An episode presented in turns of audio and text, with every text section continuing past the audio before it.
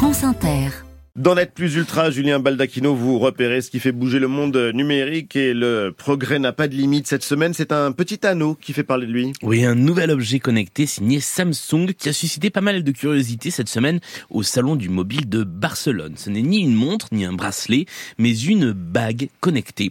Le Galaxy Ring qui a été présenté pour la première fois aux visiteurs. C'est un très vieux projet de la marque attendu depuis près de 10 ans et toujours assez mystérieux.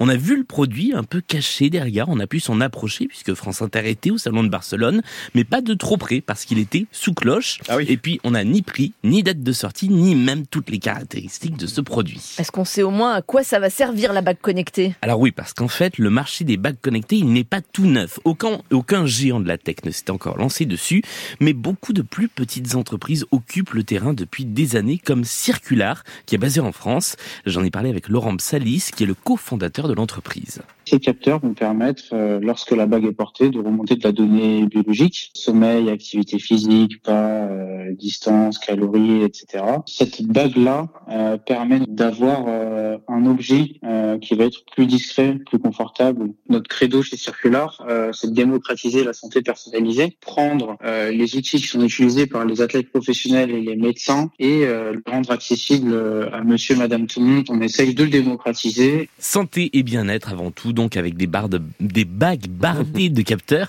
qui ont une autonomie plus grande que celle d'une montre et parfois des fonctions bonus comme la possibilité de déverrouiller des poignées de porte elles-mêmes connectées.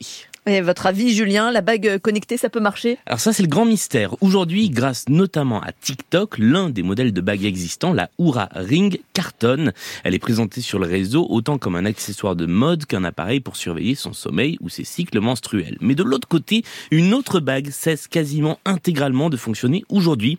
Elle s'appelle Eclisse et sa particularité, c'était d'être adossée à un compte en banque pour payer littéralement avec le bout de son doigt. Et bien depuis aujourd'hui, 1er mars, tous les services bancaires ont été suspendus. Autrement dit, la principale fonction de la bague disparaît sur un marché qui semble se concentrer sur les fonctions de santé. Reste à voir donc si l'arrivée de Samsung, du chinois Honor ou même d'Apple, dont les dernières rumeurs disent qu'elle prépare sa propre bague, si tout ça va changer la donne, ouvrir le marché à un plus grand public et pourquoi pas apporter de nouvelles fonctions à ces bagues.